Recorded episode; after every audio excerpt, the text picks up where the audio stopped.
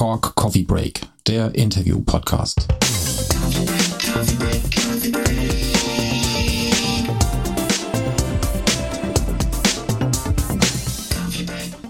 Hallo und herzlich willkommen zu einer neuen Ausgabe Cork Coffee Break. Neben mir sitzt der fantastische Jörg Sunderkötter. Das bin ich. Das bist du. Mein Name ist Steffen Richter. Jörg, wir haben heute so eine Art Heimspiel und wir haben wieder einen ganz besonderen Gast. Kurt Ader, ja, auf jeden Fall ist das ein besonderer Gast für mich. Also ich habe eben äh, auf der Fahrt hierher überlegt, wann haben wir uns das letzte Mal gesehen? Das ist eine Weile her. Ja, das letzte Mal haben wir uns gesehen äh, bei einem Workshop in Dortmund bei Just Music, als du die Volcas vorgestellt ah, hast. da war ich mit dem Joker unterwegs. Genau. Joker Nies. Ganz genau. Elektronikexperten Joker Nies. Ja. Und das war eine tolle Tour, die wir machen durften mit den ganzen kleinen Synthes ja, von ja, Korg, Volker, genau. Minilog. Minilog. Mit diesen Monolog, kleinen glaub Synthes. Ich, auch, ja, ich kenne ja. ja, ich kenne ja Kurt eigentlich eher mit so riesengroßen Synthesizer-Schränken. Und Ja. dann mit diesen kleinen Minilogs war ich immer so ein bisschen schüchtern, dachte so, je, piep. Ja, Aber ja. ich glaube, damit kannst du auch was anfangen. Ne? Ja, klar, logisch, auf jeden Fall. Ähm, und äh, an diesem Tag hatte ich ja noch einen Kronos-Workshop gemacht bei Just, oben im ersten Stock. Äh, da ist so ein kleiner Kronos-Fanclub, immer so 25 Leute. Und wir trafen uns da alle drei Monate und haben da, äh, ich habe die Kiste vorgestellt und neue Sounds gezeigt von Capro. Also wir, wir sind schon direkt mittendrin. Äh, vielleicht noch ganz kurz aufgedröselt, warum Heimspiel? Äh, weil wir sind hier bei Cork and More in Marburg, äh, im wunderschönen Marburg. Und ähm, ist jetzt schon angeklungen, wir haben zu Gast den Kurt Ader. Äh, Kurt, vielleicht, äh, es gibt viele, bei denen äh, dann irgendwie macht sofort Klick, wenn die deinen Namen hören. Ähm, die wissen, wer du bist, was du tust. Und ich vermute, es gibt viele, ähm, die haben schon was von dir gehört, ohne zu wissen, dass es von dir stammt. Ähm, wie hast du dich deiner Frau vorgestellt? Wer bist du? Wer bin ich, ja? Also ähm, ich habe ziemlich früh mit mit äh, Sounds und mit Synthesizer allgemein angefangen. Also ganz früher war ich in einer Orgelschule gewesen, habe konventionell äh, an so einer Heimorgel Orgelunterricht gehabt, aber das hat mir Me too. ja, hat mir nie gereicht von, von den Klängen. Und dann 1977 hat's angefangen, dann habe ich meinen ersten Synthi gekauft, es war ein Minimoog, also meine Eltern haben den für mich gekauft und ähm, äh, ich war damals in dem Laden, das war in, in Mannheim gewesen, wo ich auch herkomme.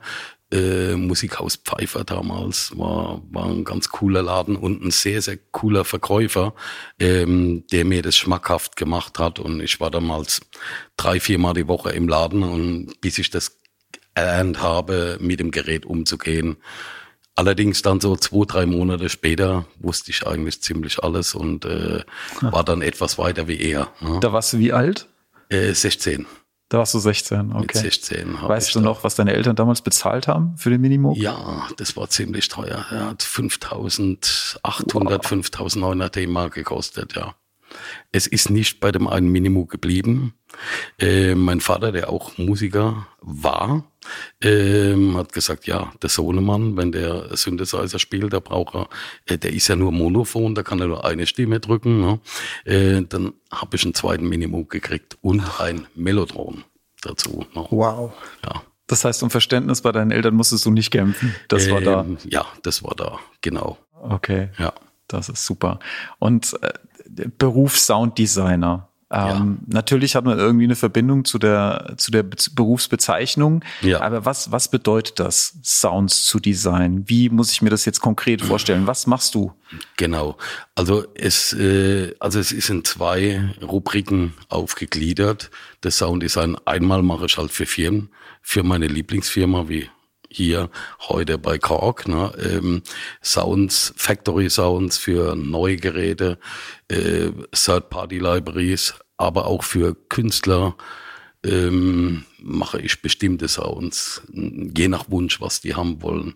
Guter Freund von mir mittlerweile ist der Jordan Rudess von Dream Theater, für den habe ich schon einiges gemacht und Gott und die Welt, also wirklich extrem viele Nightwish, ähm, ja, also wirklich äh, viele, viele Künstler. Das bedeutet, in den Produkten, in den, in den Workstations, in den Keyboards stecken deine Sounds schon drin, wenn sie, wenn man sie kauft. Man kann dich aber auch beauftragen, wenn man einen spezifischen Sound haben will. Und wie produzierst du diesen Sound? Wie funktioniert das ganz praktisch? Ähm, also mein Spezialgebiet ist Sampling. Sampling ist mein, meine Lieblingssynthese, äh, sage ich mal, ja, ähm, weil ähm, ich mag alle Synthesizer grundsätzlich, ob analog, digital oder Sampling, Granularsynthese. Alles hat seine Berechtigung. Und äh, mein Lieblingsinstrument ist, ist der Korg Kronos, mit dem ich alles machen kann, was ich mir vorstellen kann. Und mein Spezialgebiet ist eben Sampling, ja, und da ist es so, ich habe in meinem Studio so einen Vintage Park, also gemischt alte Synthesizer, äh, neue Synthesizer, alles was interessant für mich ist, habe ich da und es sind mittlerweile über 60 Tonerzeuger. Da mische ich verschiedene Sachen, sample die ab und vermarkte die. Ne? Ja. Hm. Also bist du Sammler? Auch, ja, ja. Messi, ja, eigentlich kann man schon sagen. Synthi Messi, ja, ja. Aber ich arbeite auch mit den Geräten natürlich, ja. Das Klar. ist mir wichtig, ja. Muss es dann ähm, einfach nur Vintage sein, dass es für dich ein, ein Sampling-Target ist? Oder was ist das Spezielle an einem Gerät, dass du sagst, so, das ist es wert, dass ich damit arbeite? Ja, das kommt drauf an. Also manchmal ist es das Design und halt die Features, was das Gerät bietet. Ne? Äh, ich habe jetzt zum Beispiel äh, vor einem Jahr ein Korg Sigma ersteigert, uralte Kiste. Ne? Wunderschönes Gerät. Sehr, sehr schönes Gerät, aber auch etwas eingeschränkt ist halt ein Preset-Synthesizer. Man kann nicht ganz so viel mitarbeiten, aber was die meisten nicht wissen, jeder Kippschalter davon ist ein einzelner Oszillator. Ne? Und ich weiß jetzt nicht mehr, wie viel Presets das waren, also um die 32. Also du hast dann 32 Oszillatoren auf einer Taste liegen und das in, in neuer Form dann zu samplen und, und äh, wieder das Sample dann zu bearbeiten mit LFOs, Aftertouch, äh, Cut-Off-Resonanz, Hüllkurven, das macht halt Spaß, dann aus diesen alten Legenden neue Sounds zu kreieren.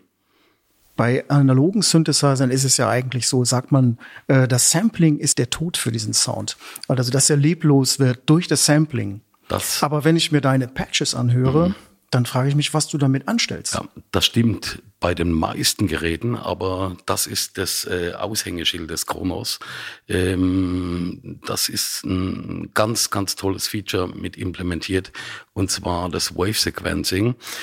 Du hast dadurch die Möglichkeit, äh, so eine Art Round Robin zu machen und ähm, kannst äh, bis zu 64 Samples auf eine Taste legen. Das heißt, wenn du die Taste berührst, jedes Mal, wenn du sie triggerst, kommt ein anderer Klang, ja, ein anderes Sample. Und wenn du jetzt so ein Analog-Sample von einem Matrix 12 zum Beispiel absamplest und machst davon vier Samples leicht verstimmen und äh, samplest es dann ab und dann klingt ja immer ein kleines bisschen verschieden. Ne? Und wenn du Polyphon spielst, sowieso.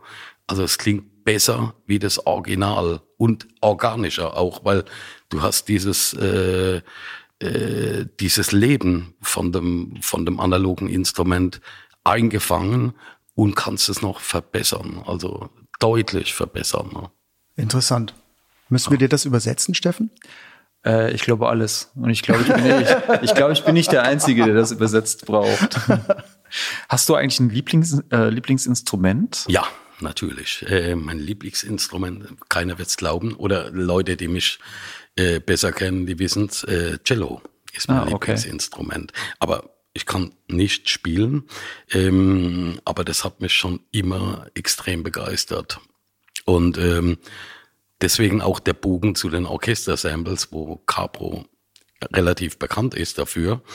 Ähm, die sind schon ziemlich einzigartig. Ich habe damals vor sechs Jahren in Mannheim das Nationaltheater die Musiker gemietet, also 48 Musiker und habe da eine große Sample-Session gemacht von sechs Wochen und ähm, Allerdings, bis die Samples dann bearbeitet waren, das hat über zwei Jahre gedauert und ähm, die habe ich für den Kronos gangbar gemacht, weil mich hat immer gestört, wenn die Leute auf der Bühne sind und ihren Rechner dabei haben und Laptop und, und irgendwelche VST abfeuern, äh, das hasse ich, weil mit dem Kronos geht das alles, weil das ist der einzige Hardware, die einzige Hardware-Workstation, die streamen kann, wie ein VST-Instrument und äh, hat zusätzliche Features, die wesentlich genialer sind wie im Contact, was ein Studio-Standard mittlerweile ist. Aber es gibt viele Leute, die ich davon überzeuge, ähm, die das einmal gespielt haben und dann kein Laptop mehr mitnehmen. Mhm. John Rudess war, glaube ich, von dieser Orchester Library auch ziemlich genau. begeistert. Den hat das ja. total weggeflasht. Oder auch Nightwish, die machen auch so Symphonic Metal, ja, der Tuomas Holopine, äh, den habe ich vor drei Jahren, glaube ich, in Stuttgart beim Auftritt getroffen. Äh, der hatte mich angeschrieben, ob wir uns mal treffen könnten, war da mit dem Kronos in der Garderobe und Monitoren haben sie mitgebracht und ähm, dann durfte ich ihm meine Orchester Library zeigen und der war total begeistert gewesen ja. und hat dann auch äh, mich gebucht. Ich war in Finnland gewesen, zehn Tage für das neue Album, äh, spezielle Sounds für ihn gemacht und und äh, das, das war schon ziemlich cool, ja. Das Orchester nimmt ja einen großen Raum ein bei deiner Arbeit. Ja. Also das, ich, ich gehe mal davon aus, dass da eine bestimmte Faszination davon ausgeht. Absolut. Von dem absolut. Klangkörper. Wie äh, kriegst du das aus den Musikern raus? Ich, ich stelle mir das sehr, sehr komplex vor, ja. äh, Leute zu instruieren, dass sie eine bestimmte Klangfarbe erzeugen. Das äh, war in der Tat extrem schwer. Äh, ich hatte einen Konzertenmaster, einen Dirigent aus äh, Italien gehabt, der Gino Vinci Mhm. Der hat mit dem Ennio Morricone zusammengearbeitet. Mhm. Ennio Morricone hat mir schon immer sehr, sehr gut gefallen. Der ist mittlerweile verstorben, war damals mhm. 87. Und der hat das ganze Orchester umgestellt. Und äh, ich habe das ja gemietet und die ersten zehn Tage waren eigentlich nur Proben und Viele hat er nach Hause geschickt, sagt er, das geht überhaupt nicht, der muss weg, der muss weg und so. Weil, weil zu schlecht oder warum? Äh, wo ihm einfach nicht gefallen hat. Ne? Und so, okay. ich habe gedacht, Mensch, sind jetzt irgendwie eine Woche, zehn Tage rum, immer noch nichts auf dem Band. Mir geht das Geld aus, ne? Ja. weil äh, sechs Wochen hatte ich die Jungs. Aber dann ging Schlag auf Schlag und dann waren die eingespielt. Wir haben noch Gastmusiker dann nehmen müssen von Heidelberg und äh, um verschiedene Personen zu replatzieren. Also erste Geiger hat zum Beispiel nicht mehr gespielt und der normale Dirigent von dem Nationaltheater, den wollte er überhaupt nicht haben. Und äh, da gab es auch viele Streitigkeiten. Ja. Mhm. Aber das Resultat, was dabei rauskam, ist fantastisch. Ja. Also für mich auf jeden Fall. Ja. Und es ist ein Unterschied gegenüber den, äh, also es gibt sehr, sehr viele gute Orchesterlibraries, auf Computerbasis als VST, also wirklich hervorragende Libraries. Kein Zweifel. Ähm, ganz klar, aber es gibt auch genauso viele Leute, die immer was Neues suchen auf diesem Markt. Und ich sag mal, meine klingt anders wie der Rest. Und das ist, äh, glaube ich, ziemlich wichtig, ne? dass du ein anderes Klangbild hast.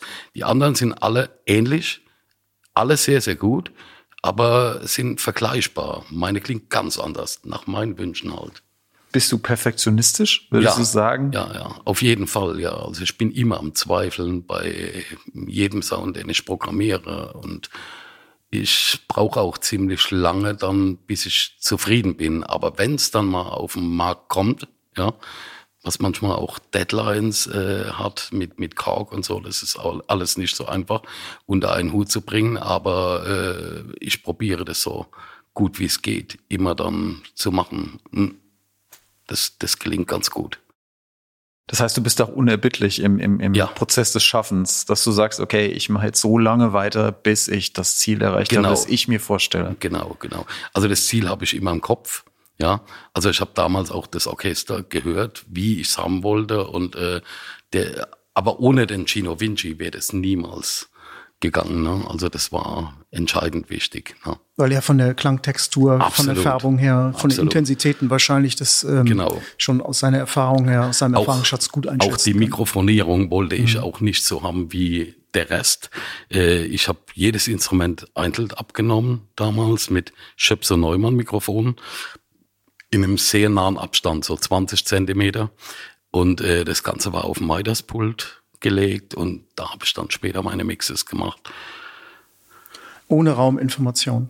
ohne Rauminformation. Ah, okay. Ja, also ich habe ich hab noch ähm, am, am Pult in der Mitte vom Saal habe ich noch Raummikrofone gehabt, die kannst du dazu fahren, ja.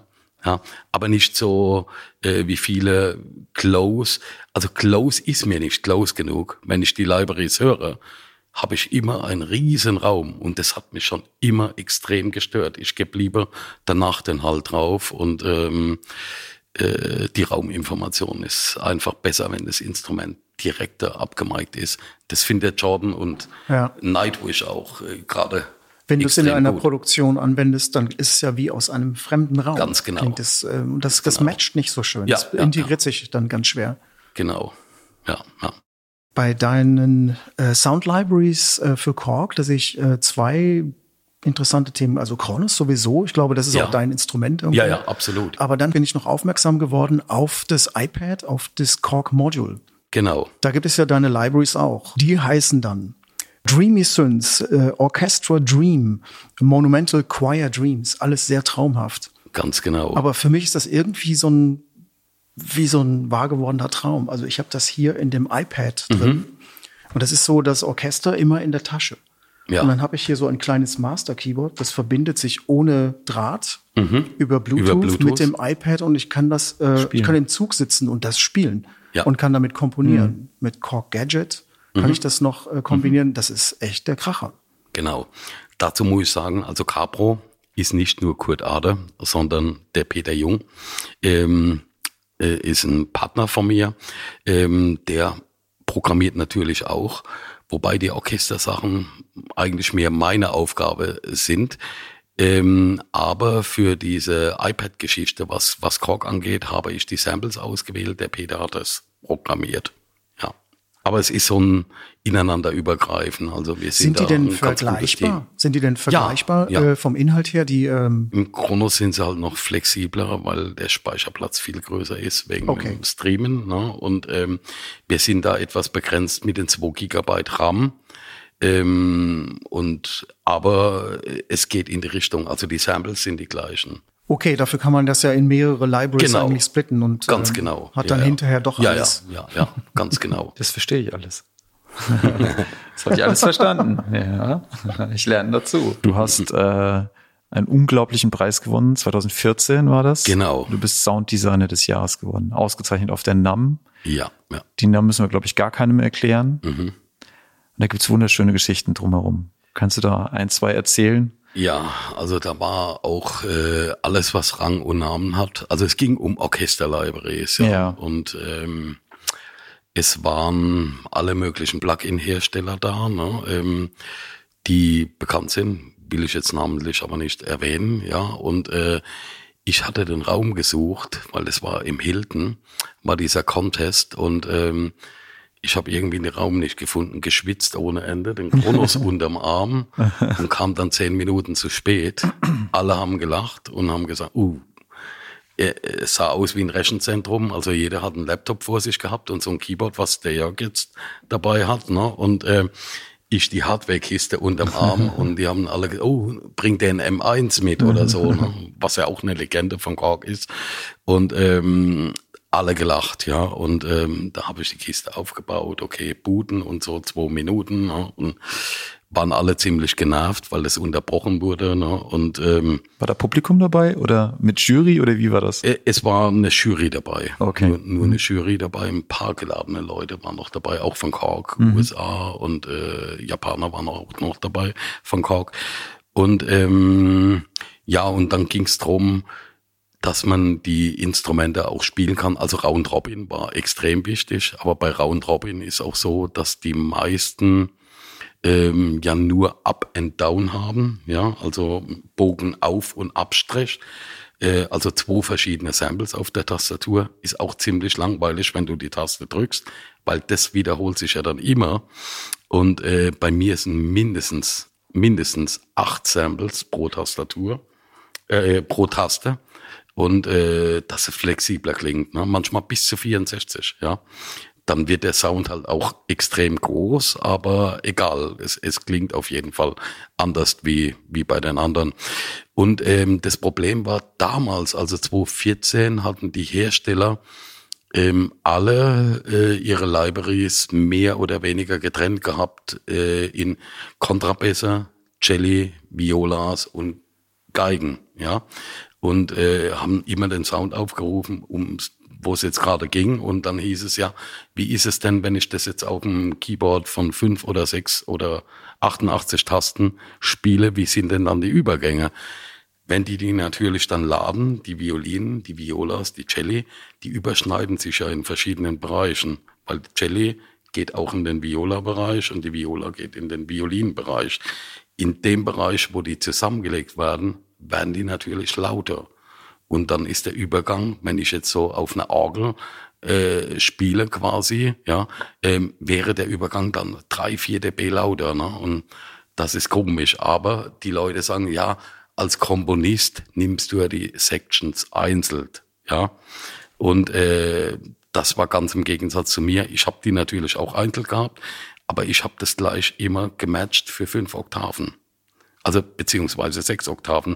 Der Kronos, den ich habe, oder die beiden Kronosse, die ich habe, haben äh, 61 Tasten, aber mit SW1 tue ich immer eine Oktave nach unten transponieren, also über sechs Oktaven, jede Taste gesampelt.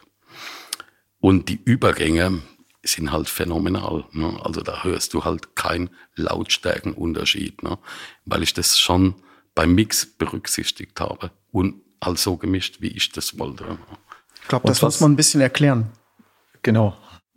Weil äh, der Unterschied ist äh, bei den Libraries, äh, wie Kurt sagt, dass du eben Stimme, also jedes Instrument allein komponierst. Ja. Das heißt, du spielst die Viola ein, ja. du spielst die Spuren. Violine ein, ja. du spielst äh, Kontrabass und ja. so weiter ein, als einzelne Spuren. Ja. Bei den Sounds von Code ist es anders. Die sind als Keyboard-Sound gedacht. Mhm. Also du kannst die auf der Tastatur spielen, als, als spielfertiger Ensembleklang. Ich, ich sage immer wie bei einer Orgel. Also mhm. du kannst spielen wie bei einer Orgel, aber hast sofort den Eindruck vom Orchester. Mhm. Egal was du drückst. Ne? Und äh, das war das, äh, das Alleinstellungsmerkmal, was mir den Preis gebracht hat auch. Ja. Und die Qualität der äh, Samples ist, konnte natürlich mit den allen mithalten. Ja. Und gelacht hat keiner mehr. Dann hat keiner mehr gelacht, ja das war ganz gut. Was ist dann passiert? Inwiefern hat der Preis sein Leben so ein bisschen durchgeschüttelt? Verändert? Ja, extrem. Also dadurch äh, habe ich den Jordan erstmal kennengelernt, weil der Jordan war im Publikum von Kork eingeladen. Der hat es gehört und der ähm, war dann ganz begeistert, dass er sich abends mit mir noch getroffen hat und gesagt, wir müssen da unbedingt was zusammen machen und das gefällt mir sehr, sehr gut und dann begann schon eine kleine Freundschaft und er, er hat Sounds von mir gekriegt und ja, das war, war ganz toll. Jordan Rudess nochmal, die ja. Erinnerung, Keyboarder von, von Dream ja, Theater. Ja, ich meine, Jordan Rudess ist auch, glaube ich, das beste Beispiel für jemanden, der eben Orchester-Sounds ja. so in der Keyboard-Spielweise genau. äh, zum, mhm. zum Hören bringt. Äh, und mhm. das ist, macht er unglaublich vielseitig und, yeah. und auch ähm, das klingt alles amtlich, nach wirklich gesetztem episch. Orchester so. Ja, wirklich mhm. episch. Mhm. mhm. mhm. Das genau. kann er unglaublich. Passt auch super zu dem Bandsound ja, ja, von ja, Dreams Theater. Ja. Genau. Äh, du hast gesagt, das, das Cello ist dein Lieblingsinstrument. Genau. Das hat ja so einen leicht melancholischen Einschlag. Ja, also es, es wird häufig in melancholischen Zusammenhängen auch eingesetzt. Ist deine Musik auch, hat die auch sowas Melancholisches, so ein bisschen? Oder würdest du eher sagen, du bist eher der lebensfrohe Sounddesigner? Ähm, beides eigentlich, ja. Also ich mag langsame, melancholische Stücke sehr, sehr gerne mit Orchesterinstrumenten, aber auch der Mix von, von Synthesizer-Klängen Bluesorchester sagen oder auch nur Synthesizer sagen. Also nicht nur Orchester. Ich meine, Orchester ist für mich die, die, die Königsklasse, die Königsdisziplin. Also wenn einer äh, samplet und kann Orchesterinstrumente gut machen, dann kann er die anderen Sachen eigentlich auch, ja. Mhm. Also so sehe ich das, ja. Ich mag gerne getragene Musik. Also ich spiele ja auch in der Band unter dem Namen Saw, Schmölling Other Waters. Da ist der Johannes Schmölling, der lange Jahre bei Tangerine Dream war, zu der erfolgreichsten Zeit von Tangerine Dream, die auch damals White Eagle, der Filmmusik mhm. vom Tatort mit Schimanski gemacht haben und der Rob Waters, der mit dem Johannes bei Loom zusammengespielt hat. Wir sind jetzt in einer neuen Formation seit anderthalb Jahren und ähm, waren in Frankreich bei dem Olivier Kral, der hat so ein Sündmuseum und haben das eine Woche lang gemietet und haben extrem viele Instrumente genommen, die nicht alltäglich mehr aufzutreiben sind. Ne? Also auch wie ein PS 3300, CS80, äh, RSF-Synthesizer, also RSF-Synthesizer, die ich noch nie gesehen habe. Da waren auch Prototypen dabei ne? und alles gemischt, auch viele Modular-Synthesizer plus unser Zeugs. Danach haben wir mit unseren Sachen, natürlich, in jedem Titel spielt der Kronos auch eine große Rolle. Den Johannes habe ich übrigens auf einem Workshop in Frankreich kennengelernt. Und der wollte sich eigentlich zur Ruhe setzen und wollte keinen Synthesizer mehr kaufen, hat aber die Vorführung von mir gehört und hat nächsten Tag einen Kronos gekauft und hat gesagt, du musst mir die Sounds machen. Ne? Mhm. Mittlerweile hat er drei Kronos. Ja. Mhm. Drei Kronos. Und ähm, ja, wir haben da zusammen ähm, die Rohgerüste aufgenommen, also ähm, die die äh, ganzen Atmo-Sachen, Sequenzen und dann später hat jeder in seinem Studio was dazu gemacht und zum Schluss haben wir uns beim Johannes noch getroffen und haben die Platte fertig gemacht, ja. Und die Platte heißt Iconic. Ganz genau, Iconic, ja. Und wird ziemlich gelobhudelt, was man so rausfinden kann. Ja, ja. das habe ich auch Findest du gut? Also ich finde, es ist toll gemacht. Mhm. Also Weil ich komme natürlich auch aus diesem Klaus Schulze Tangerine Dream Ding und so. Ich finde ja, das hat alles so auch einen orchestralen Klang. Mhm. Nur sind es eben synthetische Sounds. Genau. Es sind wirklich ganz klassische Synthesizer-Sounds. Mhm. Äh, ja. mit Sequenzer-Motiven, genau. die so schöne Atmos machen und mhm. so und Flächen. Ja, ja. Und es war halt bewusst auch, wir wollten, also Johannes ist, ist eigentlich der Chef von der Combo ne, von uns und er hat gesagt, lass uns die äh, Anfang der 80er Jahre Tangerine Dream nochmal aufleben lassen und äh, sowas machen. Ne. Mhm. Ich wollte auch äh, Orchesterinstrumente einsetzen, also meine gesampleten. Und äh, nein, es geht überhaupt nicht, Kurt. Also nur Synthesizer Sounds, keine Orchesterinstrumente bis dann ein Titel äh, Return to Sender, glaube ich, ja. Ähm, da habe ich zum Schluss das Cello, also mein Lieblings-Cello-Sample gespielt, Johannes Klavier. Und es wechselt von einem Vierviertel in ein Dreiviertel. Und äh, das haben wir dann drin gelassen. Also es gibt eine kleine Stelle, wo so ein, so ein kleines Kammerorchester wieder spielt das war ganz interessant. Also ich würde sagen, ich vermisse da keine Orchesterinstrumente, weil ja. das ist ja wirklich tolle klassische Synthesizer-Musik. Genau. Ja. Aber dennoch hat es diesen tollen großen Raum irgendwie. Also ihr habt da so richtig schöne tiefe Räume da drin. Das ja, finde ich richtig schön. Ja, ja, allein durch die Instrumentierung, äh, RMI, Keyboard, Computer, ähm, äh, diese RSF, Kobol und äh, Cork Trident haben wir noch genommen, den alten, ja, den Einser und ähm, ähm, heißt der Trident, jetzt weiß ich gar nicht Trident. der analoge, ne, meine ich natürlich, ja. ne. Aber es ist auch ein Cork Prophecy drauf, ein äh, Cork Radias, ich habe zwei Cork Radias äh, die beide benutzt worden. Da ist der Johannes auch ein ganz großer Fan davon. Und der war früher total auf Yamaha und Motiv gespielt und da geht nichts drüber. Und natürlich auch sein Jupiter 8 und, und sein Minimoog. Und, aber seit er den Kronos gehört hat, sagt Kurt, mach das Ding platt, mach nur deine Sounds drauf, interessiert mich gar nicht, was drin ist. Ich will das gar nicht hören, mach einfach und äh, dann habe ich den ersten fertig gemacht. Sag, ey, die Kiste ist so geil, hast noch mehr Sounds? Sagst du, ohne Ende, ja. Also ich habe ja mittlerweile haben wir unter Capro, ich glaube 130 Third-Party-Libraries äh, im, im Shop drin. Also 100, zwischen 120 und 130 Libraries in, in jeder Stilrichtung. Ähm, und dann hat der Johannes einen zweiten und dritten Kronos gekauft. Ne? Um alle Libraries laden zu können. Nicht um alle Libraries laden zu können, um seine Libraries. Also er hat viele äh, PPG-ähnliche Sounds drin, mhm. Atmos, viel von meinem Modular und Mixturen, aber auch die Orchester-Sounds, die er auch sehr gerne mag. Ihr wolltet auch live spielen, glaube ich. Wir, das ging jetzt wegen Corona nicht. Wir haben einen Auftritt in München gehabt, ähm, weil wir wollten eine Blu-ray produzieren und haben in München im Gasteig 40 Leute eingeladen und haben da ein Konzert gemacht von anderthalb Stunden.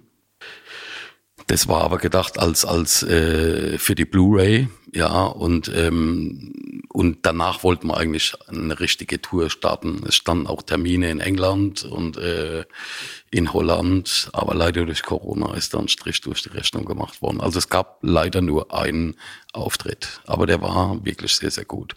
Aufgeschoben ist aber nicht aufgehoben. Das genau. bedeutet, es also, wird kommen. Wahrscheinlich. Ich hoffe doch, ja. Ich ja. hoffe doch, dass es irgendwann mal wieder aufwärts geht.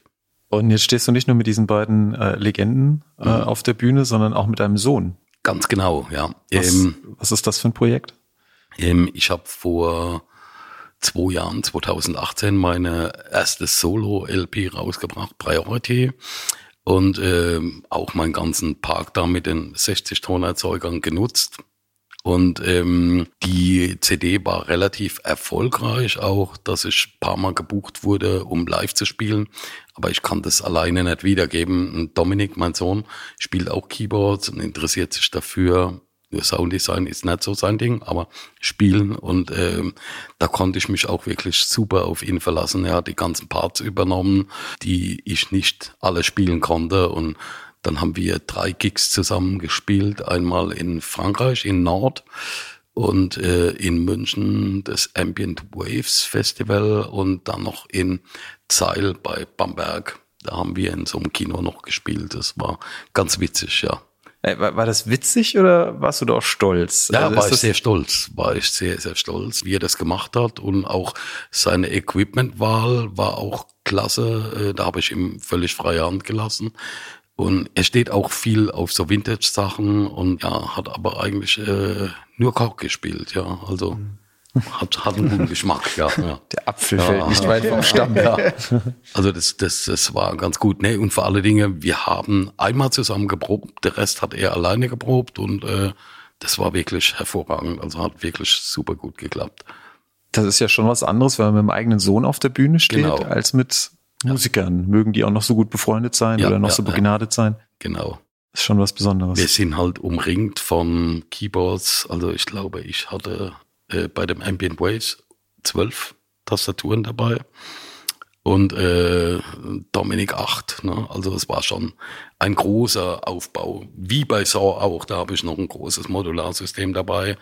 Und äh, also der Aufwand ist schon ziemlich groß, was wir machen. Und ja. Ist es dann Vater und Sohn immer harmonisch oder ist auch so ein bisschen die Auseinandersetzung der Generationen? Ja, die, die habe ich natürlich schon. Also Dominik sagt mir dann schon, oh, bisschen old fashion und so. äh, mhm. das könnte man mal so und so machen. Nein, ja, das habe ich ja schon gemacht. Mhm. Aber wir wollen nächstes Jahr eine neue LP produzieren zusammen oh, und oh, cool. äh, da kommen seine Einflüsse auf jeden Fall mit rein. Ja. Was nimmst du da mit? Was lernst du von der jungen Generation? Mm, die Herangehensweise eines Songs ist eine völlig andere. Also da fängt immer mit irgendeinem so Loop an, ja, und ähm, das ist überhaupt nicht meine Arbeitsweise. Du spielst erstmal Akkorde. Ja, genau.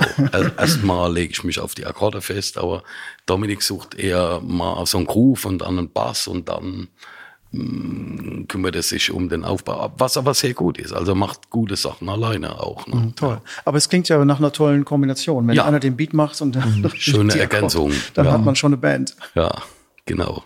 Und am Ende steht Leidenschaft. Ja, absolut. Wer hat die denn bei dir geweckt? War das dein Vater tatsächlich?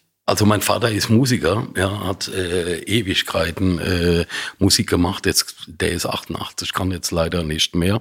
Also der ist noch fit, aber er hat äh, Posaune und Bariton gespielt und äh, da fehlt ihm einfach die Luft. Das kann er nicht mehr. Ist auch klassisch ausgebildet und ähm, ja, ich bin halt mit Musik aufgewachsen, auch der Radio immer gelaufen und ähm, ja ich weiß es nicht, wie, wie die Beeinflussung kam letztendlich. Mein Bruder selber spielt auch Gitarre und vielleicht was, keine Ahnung, ich weiß nicht, wie es zustande kam. Also musikalische Familie ist auf jeden Fall im Background. Und das heißt, du gehst tatsächlich auch zu Live-Orchestern und, und hörst dir Konzerte an? Ja. Also das ist. Ja, ja. Hast klar. du dann ein Lieblingsorchester? Ähm, ja, bei Orchestern ist es, die Berliner Philharmoniker gefallen mir gut, aber die Londoner auch. Ich habe ja noch eine zweite Sample-Session gehabt in London mit den Londoner Philharmoniker, also die zweite Library, die ich damals gemacht habe, weil die erste Library ganz gut eingespielt hatte. Ich hatte meine Schulden draußen. Äh, das war ja ein sehr großes Wagnis. Das Projekt hat viel Geld gekostet und ähm, meine Frau ist durchgedreht mit meiner Vision, so viel Geld. ne? Und äh, wie wird es was? Ja klar. Und ähm, dann habe ich das das zweite Mal noch mal gemacht und wollte eine Steigerung haben da und war in London gewesen in den Air Studios, habe aber die Mikrofonierung geändert und ähm, das ist auch sehr, sehr gut, aber es ist nicht das Gleiche. Aber die beiden Libraries passen sehr gut zusammen. Ja. Also das ist sehr, sehr gut, ja. Stark. Ich habe noch was auf dem Zettel. Gerne. Er hat Und noch was auf dem zwar Zettel. aktuelle analoge Synthesizer. Da ist ja auch Korg sehr weit vorn, also gibt den Ton eigentlich Ja. an seit vielen Jahren schon. Man muss ja nicht alte Synthesizer unbedingt Genau. haben. Und ähm, da gibt es so einen ARP Odyssey oder den Korg MS-20 Mini. Mhm. Jetzt ganz aktuell den ARP 2600. Ja. Ein echten Sahneteil, oder? Absolut, ja. Ich habe mir, wir haben gerade vorhin noch gesprochen, der Simon und ich, ich habe mir äh, kurz bevor der ähm, 2.6er gezeigt wurde auf der NAM, ein Vierteljahr vorher, habe ich mir einen restaurierten Ab 2600 gekauft. Also haben mir gekauft und haben restaurieren lassen für viel Geld, ja, 15.000 Euro bezahlt. Mhm. Das Wow. unterschätzen viele. Ja, ja. Und, Die immer äh, sagen, die alten Synthesizer sind sowieso die besseren. Ja, ja, genau. Aber ich wusste nicht, dass ein neuer rauskommt, ne? Und war dann geschockt, ne? Drei Monate später stehe ich auf der NAM und sage, oh, hätte ich jetzt viel günstiger gekriegt, ne? Aber ich habe nun mal, ne? Und äh, ein Odyssey habe ich natürlich auch, aber den Korg Odyssey auch, ja. Und äh, sehr, sehr schön, klar, auf jeden Fall. Ja, ich finde das schön, dass man wirklich dann ein, ein Original auch bekommt, weil Absolut. sich ja mit den ARP-Leuten von damals zusammengetan hat Ja, und haben ja. dann eben diese neuen Geräte entwickelt. Das finde ich sehr, sehr gut. Genau. Man kann ja auch Kopien kaufen, aber das Ja. ist schön, dass man eben in dem Falle ein Original bekommt. Das finde ich sehr klasse.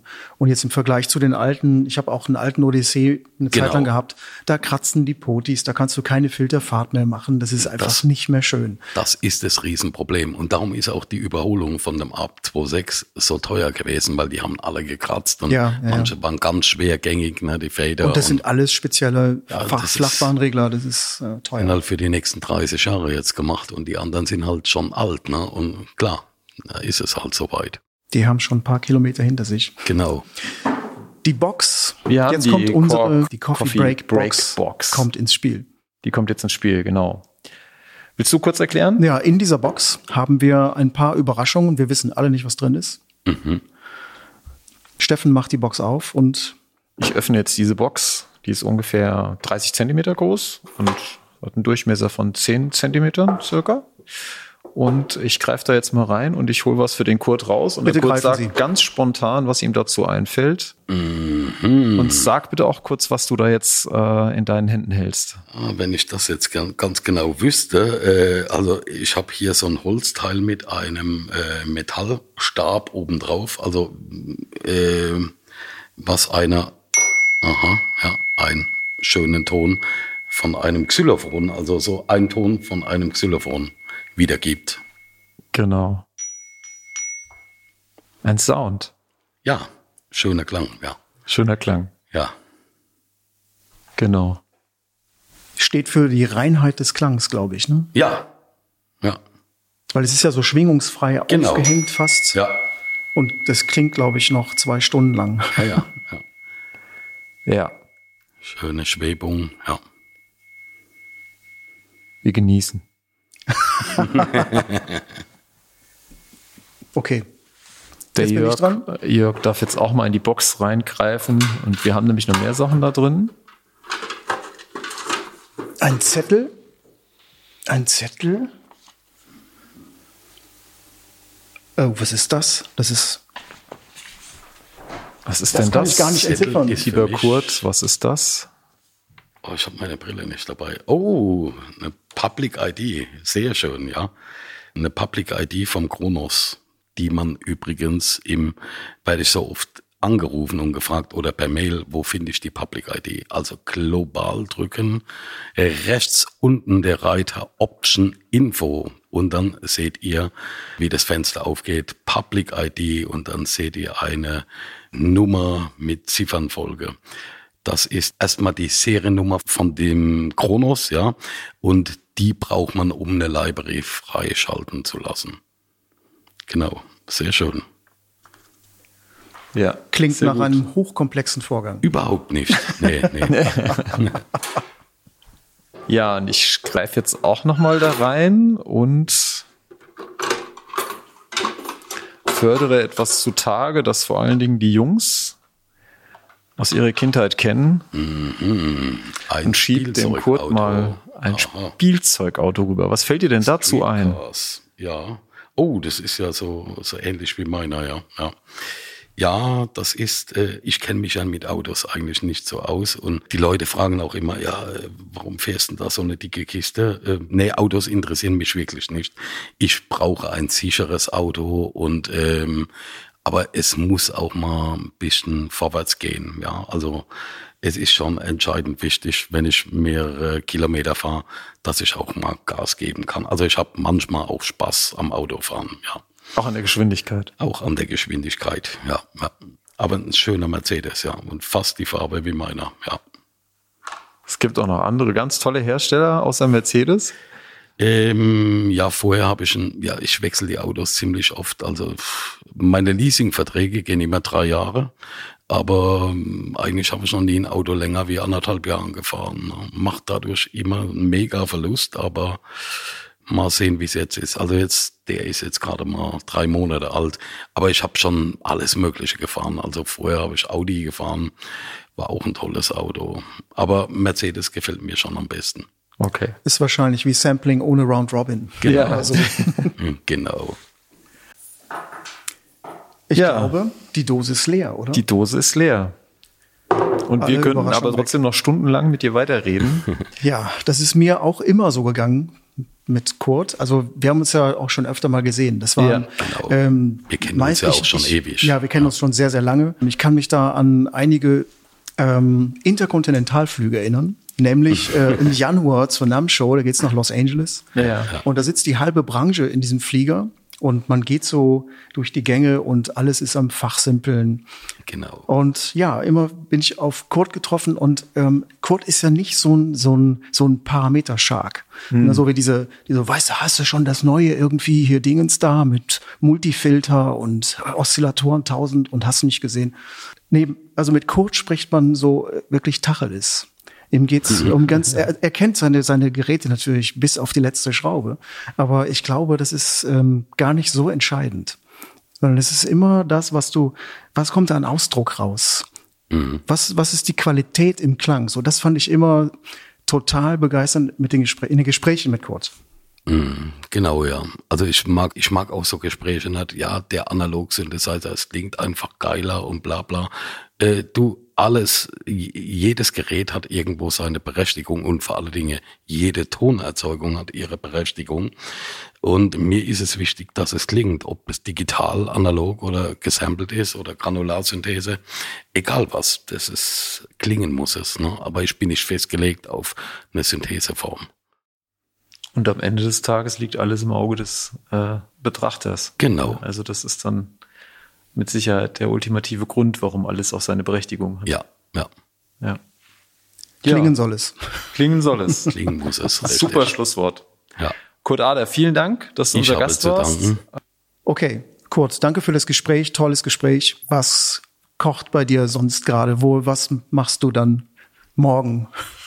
Morgen äh, bin ich unterwegs in den Osten von Deutschland nach Sachsen-Anhalt und ähm, habe da mit einer berühmten Firma, die Modularsysteme herstellt, einen Termin für Sampling auch, wo ich ein paar Sachen absamplen wollte. Neue Sampling-Targets. Neue, ja, genau. Was ist deine Botschaft, die du noch rausschicken willst an junge Sounddesigner vielleicht? Ja, also befasst euch mit den Geräten, die ihr habt und äh, nutzt alles, was es gibt, ja, also von, von Software bis Hardware und lasst euch nicht vorschreiben, analog zu arbeiten oder das und das. Ne? Also äh, seid kreativ mit dem, was ihr habt, ja. Das kann man nur so stehen lassen. Vielen Dank, Kurt. Danke auch.